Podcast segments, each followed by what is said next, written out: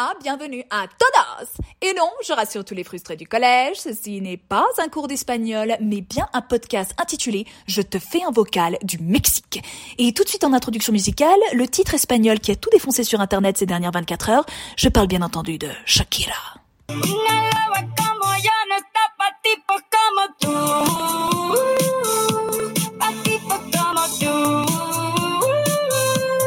Merci beaucoup Shakira, nous reviendrons vers toi plus tard. Et en attendant, bienvenue à tous pour le cinquième épisode de ce podcast. Et bien sûr, bonne année, feliz año. En ce qui me concerne, après trois semaines passées en Europe pour les fêtes, me revoilà en Amérique latine, au Mexique, à Mexico City. Trois semaines durant lesquelles j'ai bien entendu profité de mes proches, mais aussi durant lesquelles j'ai souvent reçu la même question alors, c'est comment le Mexique? Et je m'en suis rendu compte qu'après coup, mais à chaque fois qu'on me posait cette question, je donnais la même réponse. Et c'était une réponse très spontanée à laquelle je n'avais jamais réfléchi avant. Mais à chaque fois, j'ai répondu, je n'ai jamais vu un pays où il y a autant de Français tombés amoureux du pays. Et en fait, elle est là. Je passe mon temps à le dire. Euh, je passe mon temps à tourner autour de la réalité du Mexique, mais je pense que je l'ai trouvé là. Ça y est, je l'ai, surtout quand on est un étranger qui arrive au Mexique. Euh, la réalité du Mexique que je me que je m'efforce de représenter via ce podcast, c'est l'amour. L'amour qu'on porte à ce pays, parce que la vérité, elle est toute simple et elle tient en une seule phrase. Le Mexique est aimé. Oui, partout, partout, j'ai pu croiser des Français qui vous diront que ils sont jamais repartis. Ils étaient venus pour trois ans et en fait, ça fait 27 ans qu'ils sont là. Euh, j'ai vu des Français tomber littéralement amoureux du pays, mais aussi de ses habitants. J'ai vu des belles histoires d'amour se créer et j'ai vu des gens tomber amoureux aussi de, de l'histoire du pays, de sa gastronomie, de sa culture, de son sens de la fête.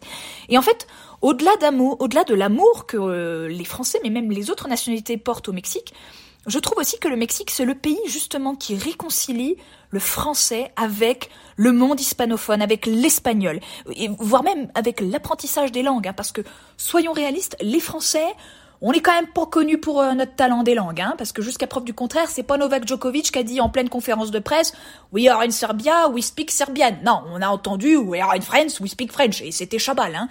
Donc euh, c'est vrai que pour l'apprentissage des langues, on n'est quand même pas bien doué.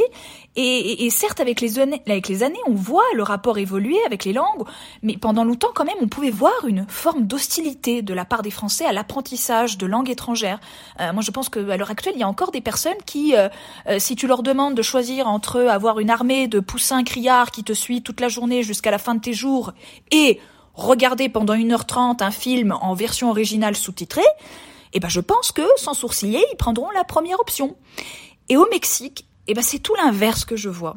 Je vois des Français parfaitement bilingues en espagnol, manier la langue avec une facilité que, je, ne vois pas, par exemple, euh, chez des Français qui parlent anglais.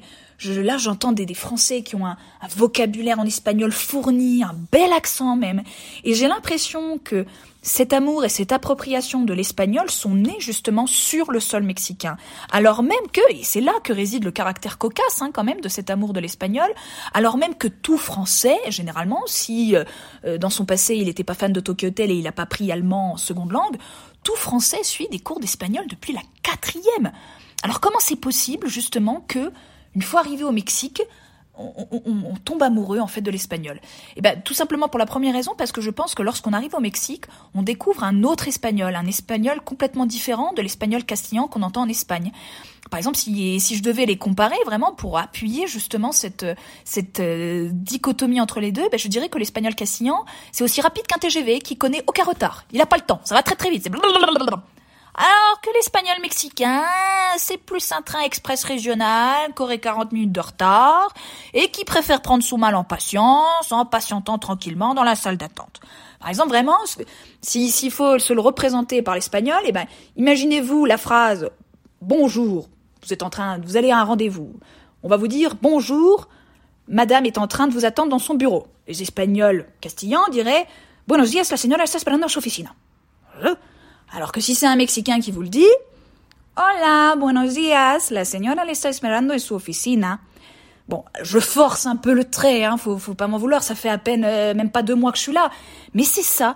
En fait, le rythme est beaucoup plus lent, il est plus posé, et il y a quelque chose d'agréable. En fait, chaque chaque conversation, chaque mot lâché par un Mexicain, c'est comme une invitation à s'asseoir. Hein. Et des fois, je vous jure, hein, je suis à la caisse d'un supermarché, et, et, et la caissière, elle, me parle d'une manière tellement agréable, tellement douce, que j'ai envie de lui dire, mais, mais posons-nous, prenons un café, puisque visiblement, vous avez le temps. et, et la deuxième raison aussi pour laquelle qui me fait dire en fait que qu'il y a, un amour en fait des Français par rapport au Mexique et euh, c'est justement parce qu'on s'y attend pas. C'est un amour qui qui vous saute à la gueule vraiment et, et vous ne l'aviez pas vu venir parce que je pense vraiment que surtout en tant qu'Européens et même Français on évolue dans un environnement qui ne nous donne pas une image positive euh, des, euh, des parties hispanophones du globe terrestre, tout simplement. Euh, je remets pas en question l'enseignement de l'espagnol à l'école, je me permettrai pas, d'autant que j'ai toujours eu des profs incroyablement passionnés au collège, au lycée, même en prépa. Mais quand même, quand je repense à l'image que j'en ai retirée euh, des pays hispanophones durant tous mes cours, eh bien franchement, ce que je retiens, c'est l'organisation terroriste indépendantiste basque, le TA, je retiens euh, le franquisme en Espagne et ses dégâts, je retiens les activités des cartels, je retiens les dictatures en Argentine et au Chili, et encore, et les immigrés mexicains aux États-Unis. J'ai l'impression d'avoir bouffé tout au long de ma scolarité des vidéos-reportages, des, euh, des, comment dire, des enregistrements de compréhension orale, des textes à rallonge de, tous les, de toute la presse espagnole qui existe à ce sujet. Voilà, on n'avait que ça. Et, le pire, c'est que c'est aussi ce qu'on découvre lorsque on lit la presse, euh, euh, comment dire, occidentale et européenne qui est au sujet de, l'Amérique latine. Par exemple, on ne trouve que des articles qui vous dépeignent les pays latinos comme des pays rongés par les pires problèmes structurels au monde, quoi. Vraiment, c'est c'est que des histoires sur les cartels, des disparitions, des meurtres.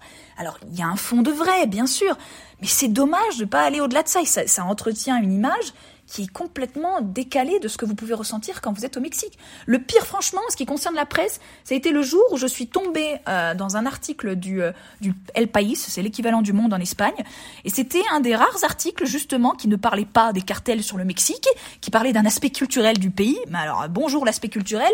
L'article, euh, le titre c'était pourquoi les films d'horreur cartonnent au Mexique. Et eh ben, en gros, l'article passait son temps à, développer sur le fait que les films d'horreur ça cartonne au Mexique parce que ça rassure les Mexicains d'être sur leur euh, canapé euh, en train de voir quelqu'un courir pour sa vie et euh, voilà, ils sont rassurés de voir que pour une fois c'est pas eux qui sont en train de courir pour se sauver quoi. Donc là je me suis dit mais putain mais en fait c'est aberrant quoi. Enfin on n'est pas capable de parler d'autre chose. Enfin là c'est c'est même pas le serpent qui se mord la queue, c'est le serpent qui se mord la queue et la queue qui transperce le serpent une autre fois et il se remord la queue une deuxième fois. Bon, je suis désolée pour l'image, je l'ai travaillé autant que je pouvais, je, je, je trouve qu'elle passe bien, mais c'est pour dire à quel point on est vraiment dans l'entretien d'une image qui est faussée en ce qui concerne les pays latinos.